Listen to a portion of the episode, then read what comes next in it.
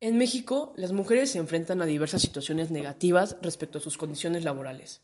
Actualmente la fuerza laboral femenina ocupa el 40% respecto de las ofertas laborales en el país. Pero, ¿cuáles son los derechos laborales de las mujeres? Para iniciar es necesario reconocer que las mujeres cada vez están más incluidas en el mercado laboral, especialmente dentro del mercado laboral formal, con contrato, vacaciones y prestaciones. De acuerdo con la población económicamente activa registrada ante el Instituto Mexicano del Seguro Social, cerca del 34% son mujeres trabajadoras. En el caso de la MEC, Asociación Mexicana de Empresas de Capital Humano, se cuenta con un registro del 40% de la fuerza laboral femenina en empleos terciarizados. Pero, ¿qué pasa con los salarios? ¿Cuáles son sus derechos laborales? ¿Qué ocurre con las madres trabajadoras? A continuación lo vamos a ver. ¿Cuáles son los derechos laborales de las mujeres en México? Es importante que toda mujer trabajadora conozca sus derechos laborales y sobre todo los haga cumplir. Las mujeres en México deben tener acceso a un empleo digno, decente, seguro, transparente y siempre legal. A continuación mencionamos los derechos legales para la mujer que debes conocer en materia laboral. Igualdad. Mujeres y hombres son iguales ante la ley. Así lo marca el artículo 164 de la Ley Federal del Trabajo. Las mujeres deben disfrutar de los mismos derechos y obligaciones que los hombres. Todas las mujeres tienen derecho a la igualdad. No será distinción por motivo de sexo, raza, edad, religión, doctrina política o condición social. Salario. Tienen derecho a tener condiciones generales de trabajo. En ningún caso pueden ser inferiores a los marcados en la ley. Toda mujer tiene derecho a recibir un salario justo, aguinaldo anual y capacitación.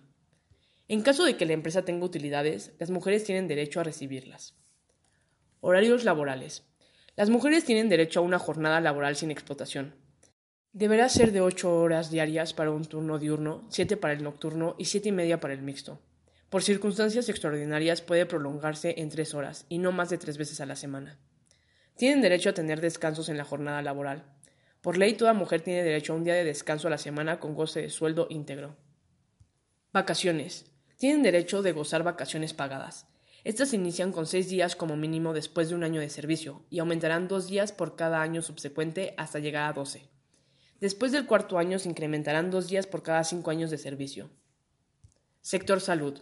Uno de los puntos más importantes de los derechos laborales de las madres trabajadoras es contar con servicios de salud. Debe ser inscrita en el IMSS o en el ISTE, según corresponda, para recibir atención médica oportuna, así como medicamentos y servicio hospitalario para ella, sus padres e hijos. Embarazo y lactancia. Durante el periodo de embarazo, no realizarán trabajos que exijan esfuerzos considerables o signifiquen un peligro, especialmente para su salud y en relación con el bebé. Disfrutarán de un descanso de seis semanas anteriores y seis posteriores al parto. Se contará con un periodo de lactancia máximo de seis meses y tendrán dos descansos de 30 minutos para alimentar al recién nacido. La empresa deberá tener un lugar el cual deberá estar en óptimas condiciones y limpio. En caso de ser madre a través de la adopción, también tendrá derecho a disfrutar de un descanso. Este será de seis semanas con goce de sueldo posteriores al día en que reciban al bebé. Por último, ¿qué debes de hacer si estás sufriendo de alguna discriminación por género? Actualmente no se respetan los derechos laborales de las mujeres e incluso éstas sufren de discriminación, acoso sexual o violencia laboral. Es recomendable cambiarse de empleo y elegir cualquiera de las siguientes dos opciones. La primera, acudir a la Procuraduría Federal de la Defensa del Trabajo o la segunda, ir al IMSS en ambos casos para denunciar al patrón o a la persona que las violente.